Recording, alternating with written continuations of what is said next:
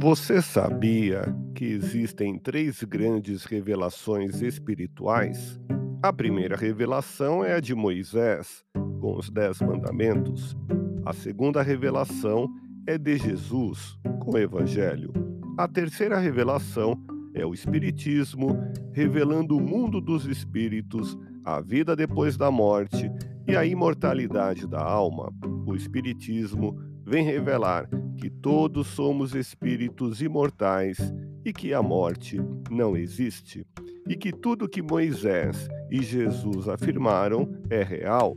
Os que praticam o bem e o amor serão recompensados no mundo espiritual.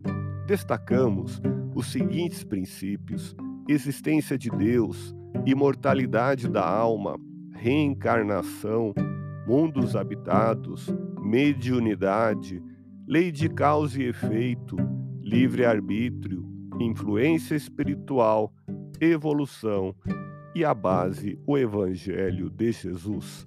Quer saber mais? Ouça podcast Espiritismo. Agradeço sua audiência, fique na paz do Cristo e até o próximo episódio.